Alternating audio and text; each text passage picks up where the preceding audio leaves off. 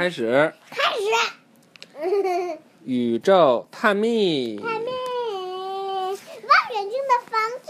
对，望远镜的房子。下次你不用说，我说一次就行了。好嘞。天文台就像望远镜居住的房子，一些天文台有照相机和其他机器，记录望远镜收集的信息。大多数天文台很容易被发现，许多天文台拥有一个圆顶、圆屋顶。为什么很容易被发现？看上去就像一个倒倒扣的碗，就是它很有特点呀。上边你见过圆屋顶的房子多吗？嗯，不多吧。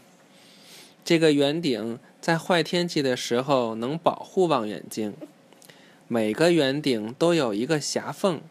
望远镜通过这个狭缝可以指向天空。当不用望远镜的时候，这个狭缝就被一个金属的遮光盖覆盖。由于天文学家用望远镜观察天空不同的部分，他们必须让这个狭缝能指向任何方向。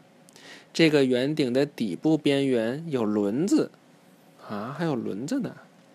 这些轮子。在天文台建筑顶上的一个环形导轨上运动，因此整个圆顶可以旋转。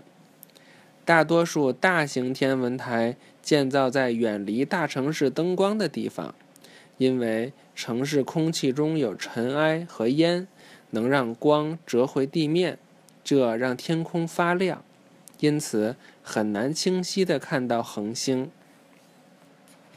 看这个就是。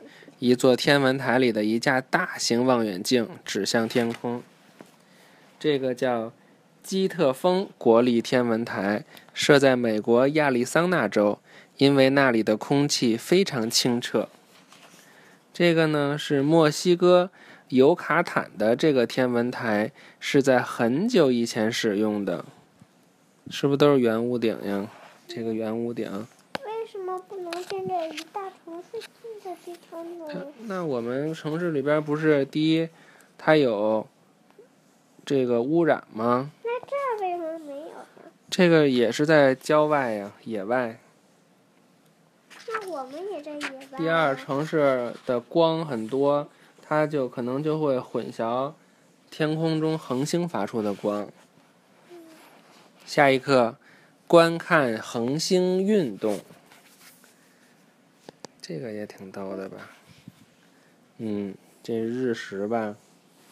拜拜，晚安。